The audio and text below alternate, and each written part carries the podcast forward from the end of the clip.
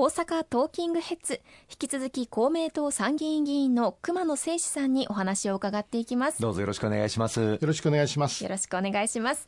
さて熊野さんは先ほどのお話にもありましたが医療介護の最前線で国民の命を守ることに取り組んでこられました。がん治療に対しての改革も進めてこられたんですよね。ありがとうございます。あのこのがん治療ですけれども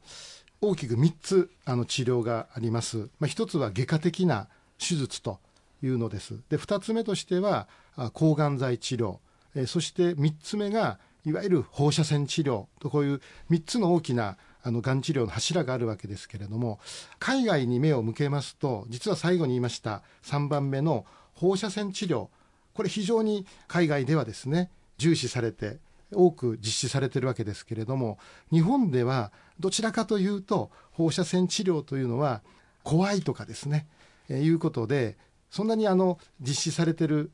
ケースが少ないというふうに言われてます。あの一方で日本も高齢化社会ですので実はこの放射線治療っていうのは体に優しいあの外科的な手術というのは非常にこう侵襲性といいますかあの負担が大きいわけですけれどもあの放射線治療っていうのはある意味で言うとこう、まあ、台の上に寝てそこで放射線を当てるということですのであの体に対する負担が軽いということですで治療効果も高いということですのであのこの放射線治療っていうのをですねあのしっかりと広めていきたいと。で私、放射線科出身ですので、あの、そういう思いが強いわけですけれども、まあそういった意味で、あの、改革というふうにおっしゃっていただきましたけれど、まさにですね、日本における、あの、がん治療の改革をやっていきたいなというふうに思っております。そして死因トップはがんだということはよく知られていますが、がん検診ももっと普及してもいいように感じますよね。おっしゃる通りです。で、実は、このがん検診、これも聞いてびっくりしたんですけれども、あの、実は海外の方の方が、むしろこのがん検診を一生懸命やってましてね、で、それによって死亡率が下がってるというふうなデータがあります。あの、日本はもともと長寿国です。あの、非常に、がんに対する治療もよくされてるわけですけれども、どんどんどんどん海外にですね、追いつかれつつあると。いうことです。で、その一つの原因としては、このがん検診のあの受診率が低いということが言われてまして、なぜがん検診が大事かっていうと、がん検診を受けることで、確実にですね、確実に死亡率が下がると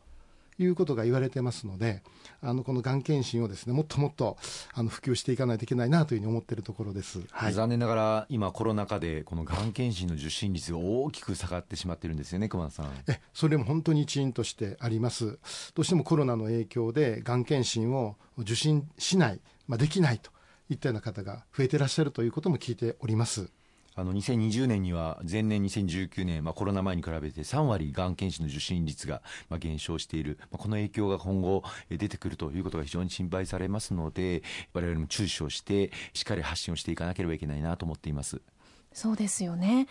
また不妊治療の保険適用に関しましても党で取り組んでこられたと伺っています。こちらも非常に重要な取り組みでしたよね。いやこれは非常に大きなことがだと思います。あの、不妊治療いよいよ4月からあの保険適用になりました。もうずっとですね、不妊治療の保険適用ということを訴えてたわけですけれども、なかなか実現があのできませんでした。えそういった中で、菅内閣の時に、あの、この保険適用にするんだということになりまして、今ずっとこう準備をしてたわけです。かなりいろんな手続きを踏まないといけませんでしたので、準備を進めて、いよいよですね、この4月からあの保険適用と。で、どういうことかっていうと、あの不妊治療で悩んでらっしゃるカップルの皆さんからするとですね、やっぱり精神的にも大変です。それから肉体的にも負担が大きい。まあ、さらにはですね、これ経済的な負担もかなりあるということで、で、それがですね、保険適用になるということで、まあ、そういった不妊で悩んでらっしゃるカップルにとっては大きな希望の光になるということです。一方で、あの、日本は少子化です。で、1年間に生まれてくる赤ちゃんの数っていうのが、大体昔は100万人を超えてたわけですね。ところが、もうそれが2019年には86万人と。で、2020年、あのコロナ真っ只中の時には、さらにそれよりも減ってるんじゃないかということですので、で、かなり少子化が進んでいる。一方で、この不妊治療で生まれてくる赤ちゃん、あの、年間に不妊治療で生まれてくる赤ちゃんが、おそらく2000年当時は1万2000人程度だったようですが、それが2018年には5万7000人ということで、その不妊治療、いわゆる体外受精で生まれてくる赤ちゃんの数っていうのが、まあ、約5倍ぐらいになってるんですね。まあ、従って、この保険適用に、不妊治療を保険適用にするっていうのは、少子化対策にも非常に大事な施策だということですので、まあ、それがですね、いよいよこの4月からあの始まるというのは本当に大きなことだと思ってます。そうですね。あの本当に長い長い戦いでした。最初に不妊治療の保険適用を国会で訴えたのは25年前1997年だったんです。あの当時の政府の答弁は非常に辛口で、まあ、全くそんなこと考えませんぐらいの勢いだったんですが与党になってから2000年には党の女性委員会で保険適用を求める全国55万人の署名運動をしまして政府に提出をしそして2004年からこの不妊治療に対する女性、うんまあ、資金面での応援はしましょうというところが始まって、この政府による助成がどんどんどんどんまあ拡充、対象もまた実施期間も拡充をしてきた中で、ようやくこの4月から保険適用スタートというふうになりまして、感無量の思いです。今現在、不妊治療を受けられるカップルの方、夫婦の約5.5組に1組が受けられているという状況で、まあ、この費用負担が3割負担で済むということは大変大きな経済的な負担軽減につながると思いますね。で具体的にはですねこれ大体1回の不妊治療っていうのが、大体平均で60万円ぐらいかかると言われてます。で公明党として助成金制度を拡充しました。1回あたり30万円の助成金。これも本当にあの公明党頑張ってあの1回あたり30万円の助成金を得たわけですけれども60万円かかります。で、助成金が30万なので、いわゆる自己負担というものが、それでも30万残るわけですね。30万残ります。それが保険適用になりますと3割負担ですから、60万円の3割で、まあ、18万円で済むという計算になります。またさらにですね、あの、この日本の保険制度では、高額療養費制度というのがありますので、所得に応じてですね、あの、上限額が決まってるんですね。7万7千円とか。そうしますと、7万7千円以上は払わなくていいという高額療養費制度というのは、これ、所得に応じて額が決まってきますけれども、そういった制度も活用すれば、さらにですね、あの負担が軽くなるということですので、まあ、非常にこれ、大きな、本当にインパクトのある話だと思います。また命を守ると同時に暮らしを守ることも考えていかなければなりません子ども食堂の支援にも尽力されたそうですよねありがとうございます。あのコロナ禍ということで孤独化孤立化ということが問題になりました。まあ、そういった中で子ども食堂の運営、まあ、これも非常に大変なものがあるということで、で、あの実は私あの農林水産大臣政務官をちょうどコロナの時に拝命をしておりまして、で農水省農林水産省の方で備蓄米というのをやってます。いわゆる政府としてですね、まあ、なんか災害があるとか、あるいは大飢饉があった時のようにですね、あの、備蓄米というのを用意してるわけですけれども、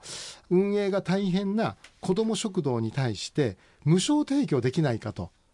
そういうふうな提案をしました。で、それに対して、あの、農水省はですね、当初は、まあそういったことは、あの、農水省は、その、福祉的なことは、あのやらないんですと いうスタンスだったんですけれどもそれじゃあということで食育の観点ということであの無償提供が始まりましたあのこれもですね今までにななかったことですのであの大きなあの取り組みが実現したかなというふうに思ってます。熊野さんは農林水産大臣政務官を務められたんですけれども、おそらく大阪の国会議員で農林水産省の政務三役と言われる大臣、副大臣、大臣政務官務めたのは熊野さんが多分初めてじゃないですか。そうですかね、えー、はい、まあ、大阪の農業についてもさまざま目配せをしていただいて、えー、特に熊野さん、あれですよね、緑の食料システム戦略構築に、えー、ご尽力されたんですけれども、多分あまり知られない方多いと思うので、ちょっとご説明していただけると大変ありがたいなありがとうございます。あの緑の食料システム戦略っていうのを策定をしました。で食料の自給率非常に問題になってます。国内でしっかりとあの食料を確保していくということですけれどもそうすると日本での国内の食料自給率は低いじゃないかというのがいつも言われてるところなんです。で一つはだから安定した食料を供給していくっていうことです。で一方で一方で今言われてるのが、まあ、SDGs というようなこと言われてますけれども、環境負荷ですね。例えば農薬をいっぱいまくとか、あるいは化学肥料をいっぱいまくとか、あそうすることによってですね、環境に対する負荷は重くなるんですね。重くなるんです。で、その環境に対する負荷が重くなるっていうのは、長期的に見ると、長期的に見ると、その農業に対するですね、持続性が失われるんじゃないかというふうなことがあって、一方で食料をしっかりと作っていこう。で、えー、環境に対する負荷は減らしていこうということで、実はですね、これ非常に相反すると言いますか、矛盾するようなことなんですけども、それを何としてもやらなければ、日本の将来、ひいてはですね、世界のあの食料システムを構築できないということで、日本初でこの緑の食料システム戦略というのを発表したということで、あの農水省もですね、あの非常にこれ力が入っておりまして、あの私にもですね、あのぜひしっかりとアピールしてほしいということでございます。そして熊野さんは今はコロナ対策がやはりメインになっているとは思うんですけれどもその他しっかり取り組んでいきたいことは今後ありますか？そうですね。あのいろいろとあの取り組まなければならない課題あると思います。一つはやっぱりこの日本のあの経済を再生させていくとあのいうことにですねあの取り組んでいかないといけないなと思ってございます。まあ、その上であの私はまあ医療のあの分野にずっと身を置いておりましたので、まあ、一つはですねあの認知症施策ですね。この認知症施策もしっかりとあの取り組んでいきたいなというふうに思っております。さらにはですね、本当に皆さん方があの元気で長生きしていただけるようにですね、あのそういったことをですね、あの本当にこれ日本の強みだとも思いますので、あのそういったことにもですね、あのヘルスケアの分野でもしっかりとあの頑張りたいなというふうに思っております。わかりました。ありがとうございます。どうも今日は本当にありがとうございました。ありがとうございました。一緒に頑張っていければと思います。はい、よろしくお願いいたします。よろしくお願いします。ありがとうございました。